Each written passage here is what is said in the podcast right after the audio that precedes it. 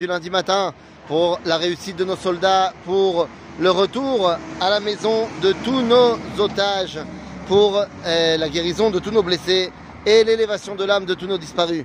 Les amis, Pirkei Avot, Pirkei Avot chapitre 5, Mishnah 3, Perek Hei, Mishnah Gimel.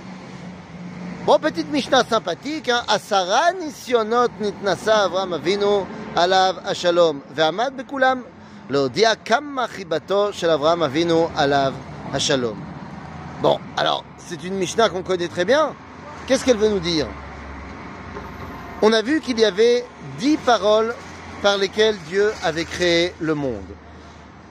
Ces dix paroles par lesquelles Dieu a créé le monde sont devenues dix générations entre Adam et Noach, entre Noach et Abraham.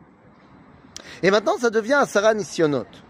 C'est-à-dire dix épreuves. Enfin, dix épreuves, Nisayon, ou alors le mot Nisayon vient du mot Nes. C'est une épreuve, certes, mais qu'est-ce que ça veut dire le mot Nes? Nes, c'est pas un miracle, c'est un étendard. C'est-à-dire que lorsque tu es dans l'épreuve et que tu vas réussir à passer cette épreuve, eh bien, tu brandis un étendard qui montre ta relation avec Akadosh Baruch Et donc, ces dix réalités dans lesquelles Dieu a utilisé pour créer le monde, qu'on a appelé à plus tard les sphirotes, les dix réalités qui font les générations entre Adam et Noach, et ensuite entre Noach et Abraham, pour arriver à une humanité euh, qui peut recevoir la prophétie, eh bien, Abraham doit, par ses dix nissionotes, montrer qu'il est celui qui va brandir l'étendard euh, d'Akadosh Baruch Pachout. Et donc, Abraham, qu'est-ce qu'il va nous faire? Eh bien, il va nous montrer dans son premier Nisayon, alors il y a l'histoire de Kifshana Esh, il y a de, la fournaise, il y a l'histoire de la Haaretz, jusqu'à la Akedat Yitzhak.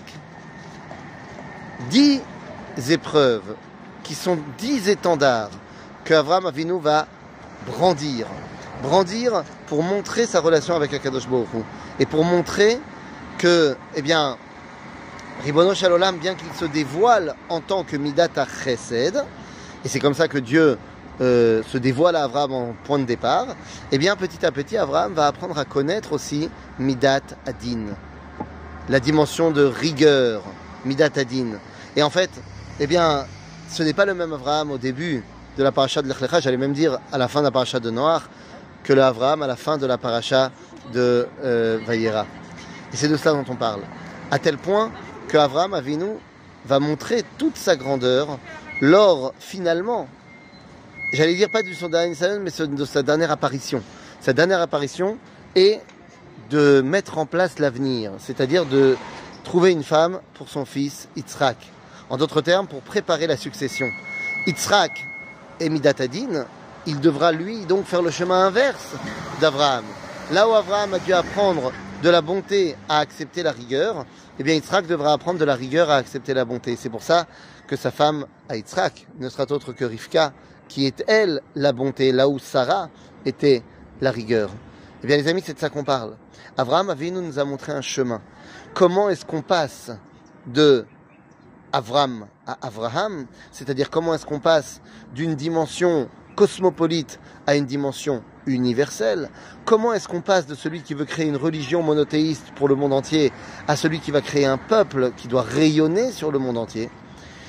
Abraham est celui qui va nous apprendre également comment est-ce qu'on passe du chesed au pour pouvoir accepter les deux, Vayelchouch Nehem Yahdav, eh bien ce sont ces Asara Nisionot qui vont permettre à Abraham Avinu de nous montrer le chemin de ce que va devenir l'identité d'Israël.